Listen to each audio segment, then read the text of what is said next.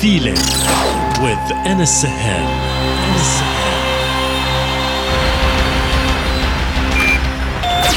Connected, connected, connected.